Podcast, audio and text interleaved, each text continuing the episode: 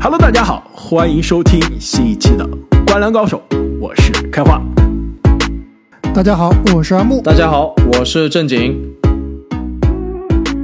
那么昨天呢，NBA 啊，这个传统项目圣诞大战五场比赛刚刚落幕，可以说虽然是在新冠之中啊，虽然整个联盟还是受到疫情的非常严重的影响，但是这五场圣诞大战啊可以说也是不乏亮点啊，不乏几场非常精彩的比赛。所以本期节目呢，我们就跟大家来复盘分析一下这五场圣诞大战的比赛。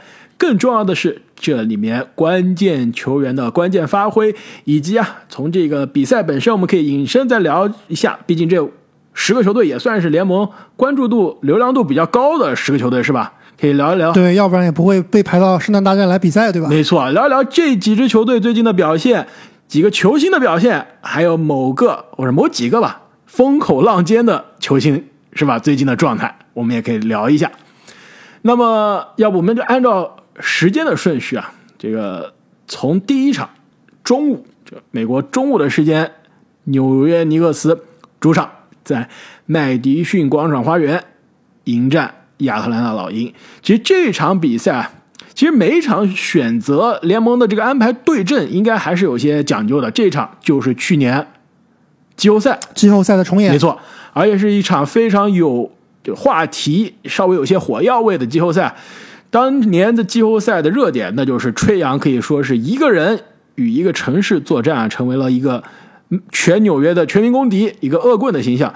但是赢了，笑到了最后啊！这场比赛最大的话题、最大亮点的人没了，吹杨因为疫情没有出场啊。那老鹰最终也是全场没有领先过啊，完全被尼克斯血洗。没错，其实这场比赛吹杨不打，啊可以聊的参考价值非常非常的少。其实。论这个技战术啊，其实我们真的没啥好聊的。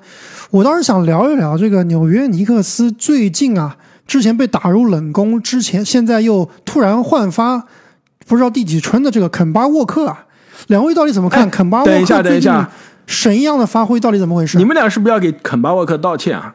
我上一期节目吧，刚说七六人想要交易一个全明星后卫，可以考虑一下这个曾经的全明星。你们当时说这肯巴沃克已经不行了，现在是不是？咱们先聊一聊，聊完了以后再说要不要道歉。那我先跟你说啊，是有一说一，说事实。尼克斯本赛季十一场没有肯巴的比赛，战绩如何？你们猜一猜？百分之五十胜率左右吧。不不到，绝对不到。十一场只赢了三场，三胜八负。有肯巴的二十二场比赛，十二胜十负，百分之五十以上，能不能说明问题？呃。多多少少应该能说明一点问题，而且特别你看最近四场比赛啊，就肯巴沃克被打入冷宫将近十场比赛。最近由于尼克斯这边啊新冠疫情非常严重，特别是我们知道在我们身在纽约啊，这纽约的疫情可以说是水深火热，对吧？那肯巴沃克呢，由于罗斯的受伤，由于这个奎克利啊几名后卫的缺阵，也是之前巴雷特也是也是新冠缺阵，对吧？那不得不把他拱上来，但是拱上来这四场比赛啊。数据非常非常吓人，而且也是带领球队取得了两胜两负的战绩。四场比赛，二十九加六加三，二十一加八加五，四十四加九加八，以及昨天圣诞大战啊，打出了三双，虽然说有点铁啊，但是也打拿下了十分、十个篮板和十二个助攻，平价三双。而且这个三双啊，是联盟历史第七人啊，就是第七名在圣诞大战中拿下三双的球员。之前的球员包括这个奥斯卡·罗伯特森。詹姆斯、格林、威少等等这些名宿，对吧？所以说也是非常有纪念意义。但是有一说一，肯巴有没有开花说了这个全明星的水准啊？不，我说的是前全明星哦，前全明星是吧？如果说现在全明星，我觉得是没有的。但肯巴有没有沦落到这个 DNP，就是被下放不上场的程度啊？就连轮换都进不了，跟他也肯定也没有。而且啊，我觉得他绝对是憋了一股气要证明自己的。就是你稀薄度是不是觉得我是毒瘤了？我这个影响年轻人发挥了，影响球队了，那我就要证明给你看，我肯巴还是非常厉害的。把稀薄兔，我看一个评论说把稀薄兔的头都打稀薄了，就确实是憋着一股气的。而且啊，这个肯巴为什么开始被打入冷宫啊？其实圣诞节回来啊，他差不多就是。呃，感恩节前后被打入冷宫了，就是基本上是十一月二二十六号之后到十二月十八号之间没有出场过比赛。当时西伯杜这给的官方理由其实没有什么理由啊，但是大家也知道，第一觉得肯巴防守不好，拖球队的这个防守后腿。那的确，这肯巴是有防守的问题，在西伯杜这个注重铁血防守的教练面前呢，的确不是他喜欢的类型。呃，另外一个呢，就是西伯杜也不太喜欢肯巴这种有伤病史、不能打太长的时间、背靠背手，甚至有时候要休息的小后卫。但是这一点，肯巴回来之后，绝对是证明了这个问题啊。阿木，你刚刚说了，肯巴回来这四场比赛的数据非常爆炸。再看看他每场的时间：三十七分钟、四十分钟、四十三分钟、四十分钟。就可以说，在球队遇到关键的时刻，这个人手不足的时候，遇到伤病的时候，临危受命上来给你每场打四十多分钟，那西伯杜可开心了。我们知道，西伯杜就是喜欢让主力打满，恨不得打满四十八分钟，是吧？不准休息。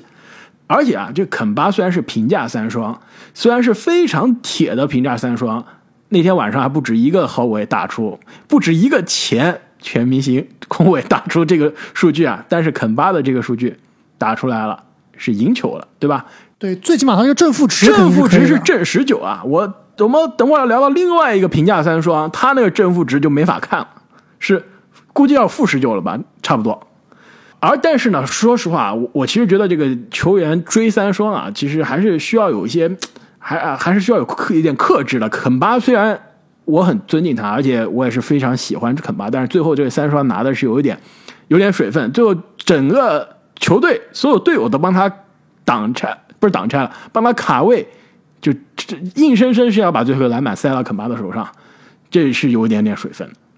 但是怎么说呢，在主场赢了球，圣诞节让这个纽约的球迷都开心了，皆大欢喜，那肯定这个是值得恭喜啊。但是今年的尼克斯啊，两位，你们觉得今年尼克斯是不是在我们？休赛期的时候，当时非常谨慎啊，觉得去年有一些昙花一现，今年是真的有意料之中。对今年这个下滑是有有点意料之中啊。兰德尔这场比赛的确是打得非常的出色啊，是二十五分进账，可以说是本赛季打的最好的比赛之一了。但是你们俩觉得今年兰德尔和去年对吧？全明星最佳阵容，甚至进入到一度是进入到准 MVP 的外围讨论的这个级别，是不是差了很多？今年从他整体的这个气质上面啊，就跟去年不是一个人啊，根本这个去年的这种霸气，去年的这种果断，全部都没有了。在场上也是瞎投这些长长两分，非常低效的打法。而且上个赛季我们看到他最大的进步啊，就是他在组织端啊是有明显进步的，感觉他的球商提高了很多。但本赛季呢，他这个组织端好像也有所下降，而且就像郑宁所说啊。又打回了当年这个在湖人队兰德尔有的时候那种没头脑的感觉。没错，没错。所以今年的尼克斯啊，这个球队的战绩，如果是以两年前的水平来看，其实还是可以接受的。但是去年的这个高点让大家的期待有些过高了。今年肯定是纽约的球迷啊，大多时候都是非常失望的。而且其实你看他们账面上的阵容，应该是比去年更强的，对吧？所以这支球队还是想要在交易截止日之前有些动作的。所以其实啊，刚刚说你们要给肯巴道歉啊，这个其实开玩笑。因为上一期节目你们俩也都夸了肯巴，而且呢正经还说了一点，说的非常有意思啊，说这个西伯杜你要想要交易肯巴，你要像湖人用塔克那样让他出去刷，对吧？现在肯巴四十分也刷了，三双也刷了，队友也给他就等报价，对队友也帮他抢板。对吧？是不是就等报价了呀？是不是真的就是可以把这肯巴的交易价值刷出来之后，可以高位割韭菜了？哎，开花，你还记不记得当年肯巴还在这个曹老板手下打球的时候，在黄蜂的时候啊，当时有一个非常沸沸扬扬的传闻，也是觉得肯巴是非常非常适合联盟某一位球员的。当时那个交易啊没有完成，你觉得现在这个状况是不是也有可能？这肯巴？再能和那名球员再再聚聚手？我现在不是特别确定，我们俩想的是不是同一个球员啊？但是我想说的是什么呀？你们知道我收集球星卡对不对？你知道啊？我曾经一度收集的这个新秀卡的数量最多、最密集的球员之一，后卫，你知道是谁吗？就是肯巴沃克。我二哎，这个我一点都不吃惊啊！我记得当年肯巴刚去凯尔特人的时候啊，你是非常非常看好肯巴的，觉得他是可以改变塔图姆命运的男人，是吧？当时你是非常看好他的。那个时候啊，就已经是有点过了。我差不多是在肯巴的职业生涯第一次捐进全明星之前的那个赛季开始收。你知道我所有的肯巴球员卡现在基本上留的只剩一张了啊！所有的这个货我是什么时候出的？你知道吗？就是在二零一九年的夏天啊，他这个当时准备要去跟某位这个球网间星抱团的时候传言，对吧？大家当时最后是去了凯尔特人，但在去凯尔特人之前，绯闻炒得沸沸扬扬，是跟西部的某支球队走得很近。阿姆是你说的那支球队吧？我感觉是的，而且是常年被那个球员吊打的肯巴，对不对？但是现在想想看，好像这个这笔交易，这两名球员能能不能聚首啊？好像还有点那么个眉目，是不是？所以啊，我想说啊，这现在大战出了两个三双的后卫啊，是不是该换一个，调 换一下东家，是不是非常合适？当然，薪金不配平啊，我们肯定尼克斯这边要多出一些薪金才能配平。但是你想想啊，真的各取所需啊。尼克斯这边对吧？我们就就敞开的说啊，尼克斯这边的肯巴沃克可以给湖人提供什么？提供稍微更加靠谱的投射，呃不是以前那么靠谱了，但是比湖人的威斯布鲁克还是靠谱一些。呃，一比较冷静，比较沉着，对吧？不抢戏，关键是不抢戏。甘当绿叶可以是詹姆斯曾经身边的欧文的角色，对，就是连 DNP 都可以忍受的球员。对，而且对，脾气超级好，绝对是联盟公认的更衣室最好的老将之一，从来不发火，对年轻人也非常好，跟球队的这个管理层、教练关系都非常好，老好好先生，对吧？在詹姆斯面前那绝对好，而且是关键时刻詹姆斯需要他来得分 carry 也行，没事的时候站在底角让詹姆斯去打也行。那威斯布克这边呢，能给尼克斯提供什么呀？卖票，对吧？有有腥味儿。而且两大 MVP 联手多好，罗斯联手 M 这个同年级的，同样是零八年的，同样是 MVP 的。哎，对我我记得我们那一期重回选秀大会的时候，其实底下还是有听友们在讨论啊，就是我们当时第一名选的是威少，然后第二名选的罗斯，其实底下还是有人争论的，所以这两个人放到同一个队，是不是可以看一下谁高谁低了？而且我觉得，说实话，威少还真的挺适合尼克斯的。就尼克斯需要一个像威少这样的球员，对吧？就很多兰德尔的活应该是给这个威少来做，我觉得是更合适的。而且尼克斯说白了，去年是季后赛球队啊，兰德尔也是进了最佳阵容啊，但缺的还真的是巨星气质。到了季后赛的时候，真超真枪来干的时候，完全跟吹杨相比，那巨星气质完全是差了一个档次。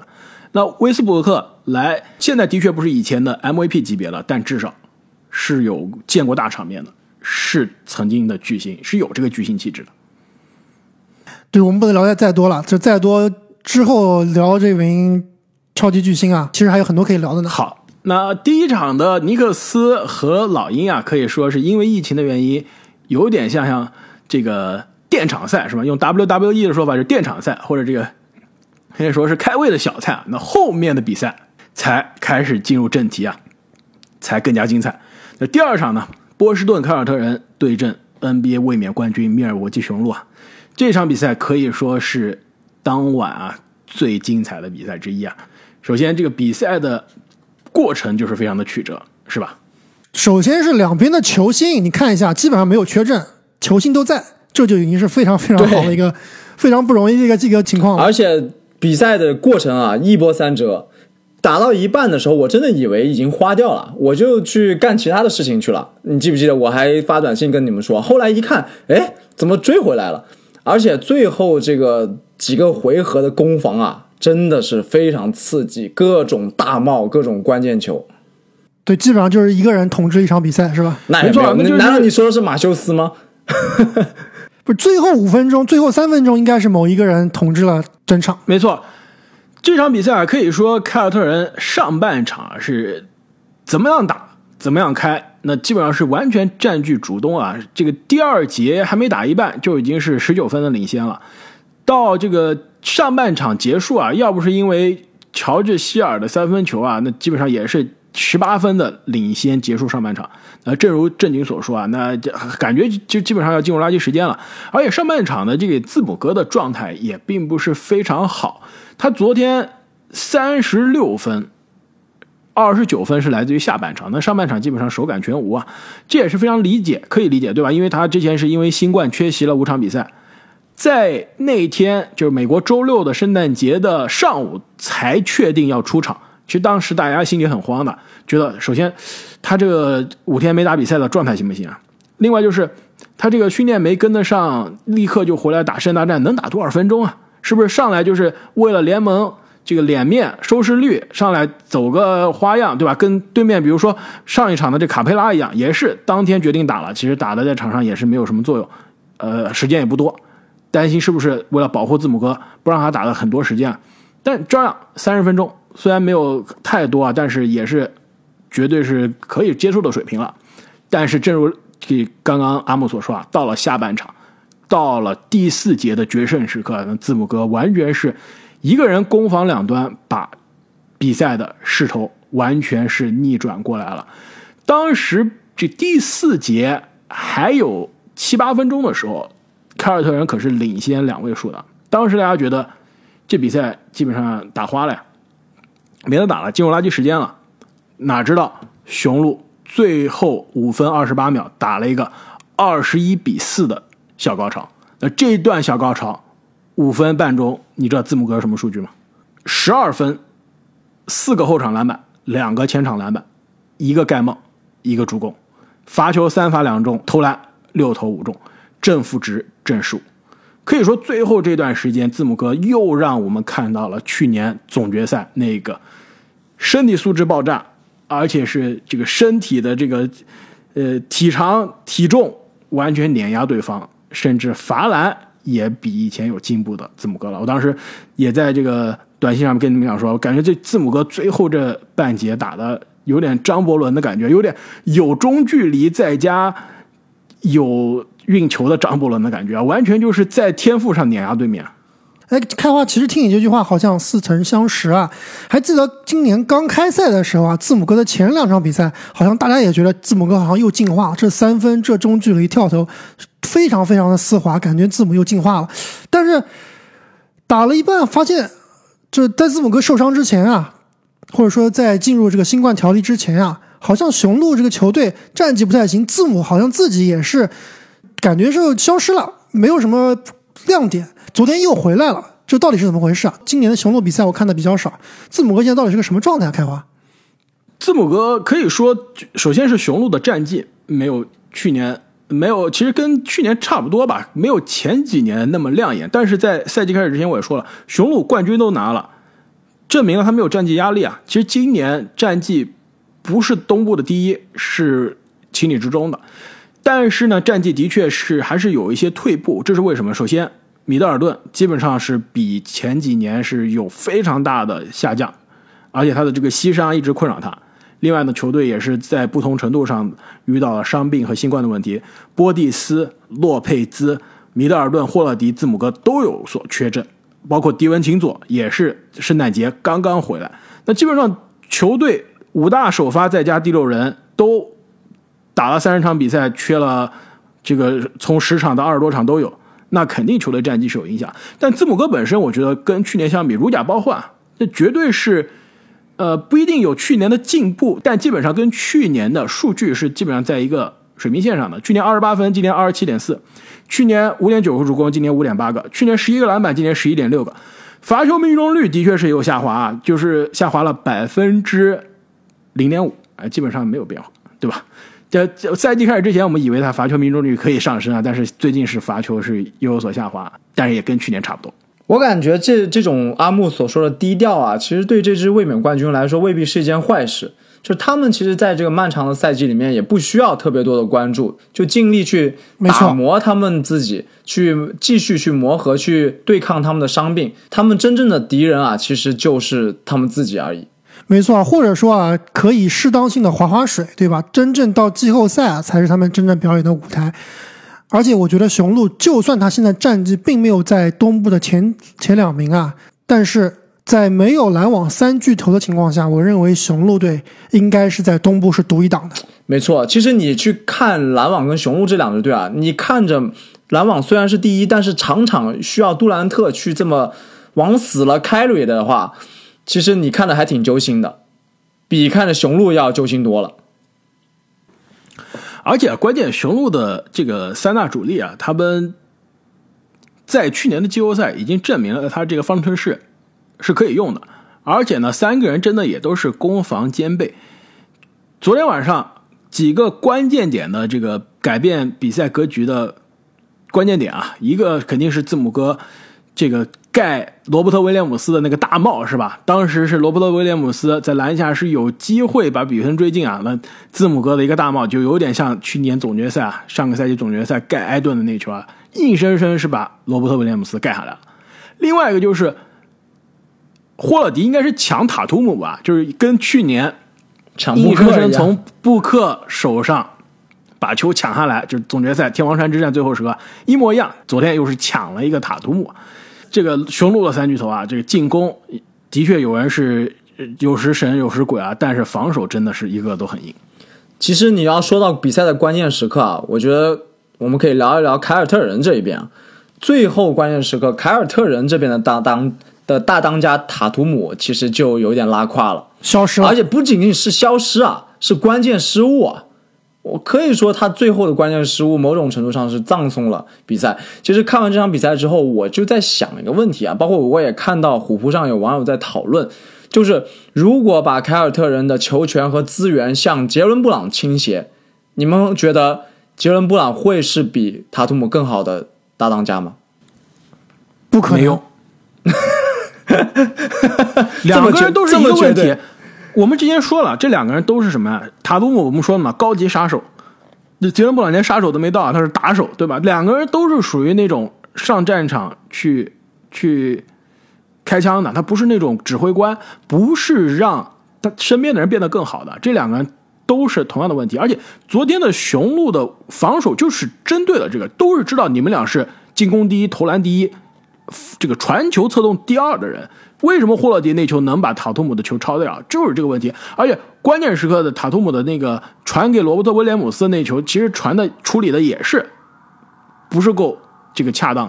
所以这两个球员啊，你要是让我比，我觉得塔图姆应该还是上限更高啊。但是他们俩在一起，首先相互制约，有的时候你会觉得真的杰伦布朗。单独在场上的时候，塔图姆在场下的时候，他打的真的是潇洒，打的真的是好，就是因为他们俩太类似了，所以就相互干扰。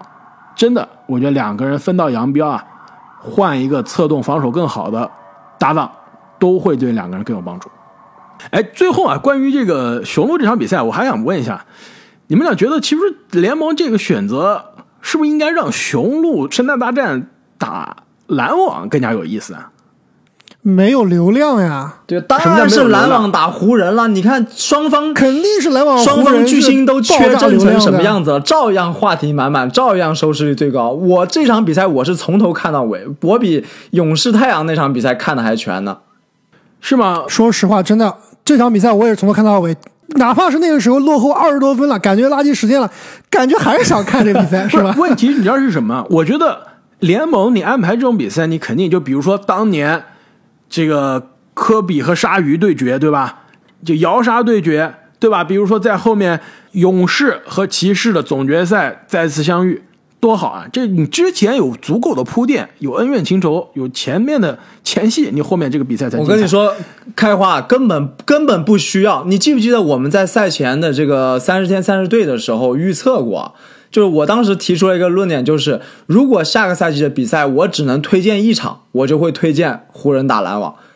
腥味儿太浓，话题太多了，根本不需要任何以前的这个历史恩怨情仇，光是这些名单一拉出来摆出来，真的就足够了。但现在问题是什么呀？就是湖人篮网今年是不是只能在常规赛相遇啊？现在感觉好像是有可能是大概率事件了，是吧？倒是篮网跟雄鹿，我觉得这一段恩怨情仇，去年算是结下梁子了。今年常规赛对吧？再相遇几次，到了季后赛感觉又是跑不掉的。我觉得这段联盟的这个恩怨情仇可以继续写下去，但是湖人篮网感觉也就是常规赛打一打了。那说完这场比赛啊，在我们聊你们俩非常期待的这个湖人这场之前呢，还有一场我觉得是当天晚上最好看的比赛，也是这个应该是技术含量最高的技术含量最高。顶级攻防，而且其实也是一个月之内我们看了三次三次了，对第，三百看百新啊，完全是不厌。那就是西部的巅峰对决啊，两个名人堂传奇级别的控球后卫之争。那最终呢，这个库里领衔的金州勇士啊，也是战胜了，而且是在客场战胜了克里斯保罗领衔的菲尼克斯太阳。而且是在队里面，普尔、维金斯、汤普森、伊戈达拉等等众将缺阵的情况下，面对全员的 面对全员太阳打出了胜利。对，虽然怀斯曼缺阵可能是好事啊，这个全员全勤的太阳，这个真的在联盟算是为数不多吧？好像完全没有被一新冠影响的球队就这个太阳了。但太阳那天晚上打完比赛之后，那今天啊也有球员，应该是啊克劳德也是进入到了这个新冠的安全协议当中。怪不得他状态那么差呀，是不是？对，其实勇士打完之后，跟克劳德对位的格林也是进入到了新冠的这个协议啊。好多其实昨天打完圣诞大战的球员，今天也都被隔离了。那联盟现在感觉疫情真的是啊、呃跑不掉了。那回到这场比赛本身啊，那这场比赛可以说上半场呢，看上去还是这个之前两次两边对位的这个节奏这个味道，那就是太阳这边我。防你库里，基本上就是让你，就是说放你打篮下，放你传球，坚决防你的三分。所以最终库里是三十三分，感觉也是发挥不错，但是三分球只有五个，这并不是我们熟悉的这个，可以说就对于库里的水平来说，发挥是稍微有一点点失常。但是其实真正比赛里面，你看库里这五个三分球啊，难度都是非常非常高的，进了感觉都是那种神仙球。，对，所以太阳其实对他的这种防守啊还是其实还是非常非常到。位。其实太阳对库里的限制啊，这几场比赛都很好，而且库里有一说一，最近也比较铁啊。但是我去看了一下，最库里赛季的三分命中率还是有百分之四十，但最近确实都是这个十几投，什么三中四中这对啊，种。昨天十六投，十六投才五中，十六投五五中，对，所以这样的防守呢，就昨天还有什么呢？就是太阳防库里的这个无球绕这个挡拆掩护之后的出来接球啊，就是防他上线，不让他出来这个投三分。所以昨天库里有很多空切篮下就钻后门的机会，所以昨天库里这个十个对二十七投十中，那一半是三分，一另外一半基本上都是篮下，这也让他昨天的得分的效率啊，其实虽然命中率不高，但是也是呃很轻松的拿下三十三分啊。但是昨天的这个比赛，勇士能赢，很关键的一点啊，也是跟我们之前一点呃一一次聊到很像，就是太阳防勇士的哲学就是我放死防死库里，让你的波特，我们当时说了，让你波特、普尔、维金斯投死我们。那这场比赛没有了真投死维金斯，没有了普尔，那真的是被波特啊一个人把三个人的火力集中在手上了，投死了。当你的队里有库里和张伯伦的时候，你很难输球。而且他这个十九分啊，这个赛季最高，仿佛让我们看到了四年前的波特啊。而且他这个十九分都不是那种空位三分，第四节基本上都是飘刀刀见血那种麦迪的感觉，真的是刀刀见血。最后连得七分啊，就是波特关键时刻的这个连得七分啊，最后是解决了这个战斗。两个漂移的中距离，再加一个三分球，其实他这个所谓的漂移啊，对于波特来说，我觉得其实正是利用了波特这个非常高大的身材啊，勇士队这个进攻体系搅动了太阳的防守之后啊，最后波特是进入了他最熟悉的 catch and shoot 这种这种节奏，而且啊，他基本上他的防守人都是比他矮一大截的。他非常高大，就是虽然是漂移，但是基本上这个封盖也是没有对他造成太大的干扰，所以最后啊，稳稳的拿下了七分。其实波特这样的发挥啊，确实是比较意外的，但是呢，也是我其实能理解的，呃，也是在情理之中吧。毕竟波特曾经也是拿过大合同的男人，但是我觉得今年勇士队啊最让我惊讶的一名球员，而且也是这场比赛的这个功臣之一啊，就是小加里佩顿，这根本真的是太厉害了。没错，难以置信是吧？真的是难以置信。你们还记得吗？其实，在上一次聊到这两个球队的高端角，当时就说了，就小加里佩顿，就可以说是我在现在本赛季的这所有球队所有球员中非球星我最喜欢看的。首先就是他是个很特别的存在，对吧？就是属于你你看上去看他数据吧，感觉像是一个内线球员。这最近可以说是三分比较准啊，但是基本上是没有什么空间威胁的。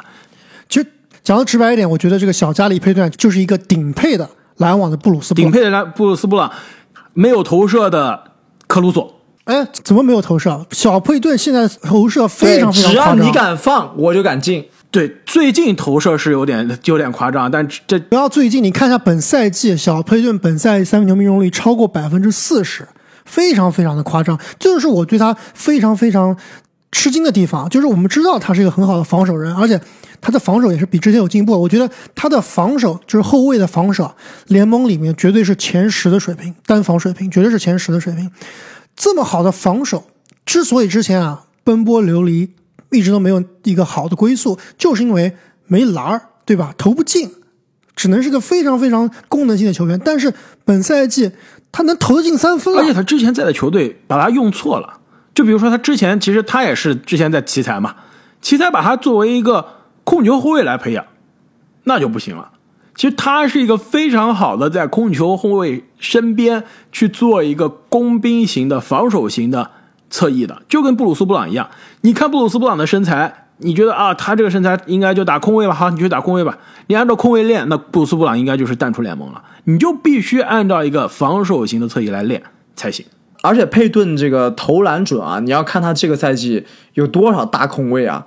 刚开始很多球队都是放他的，就最近可能大家还才扑一扑，真的就是空位投，篮。而且越扑越准。最近的三分球真的是太夸张了。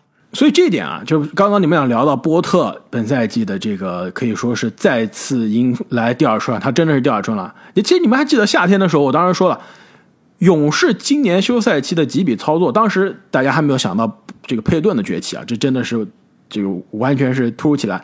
对但是波特的崛起，我们是能料得到的。但是当时我说了，我在节目中说了，我特别看好波特和别理查的签约。其实我当时我说，我觉得波特是可以提供勇士需要的一切啊，这个季后赛的经验，空间型的四号位，对吧？有投射，而且呢，这个有有身材，稍微还能防守。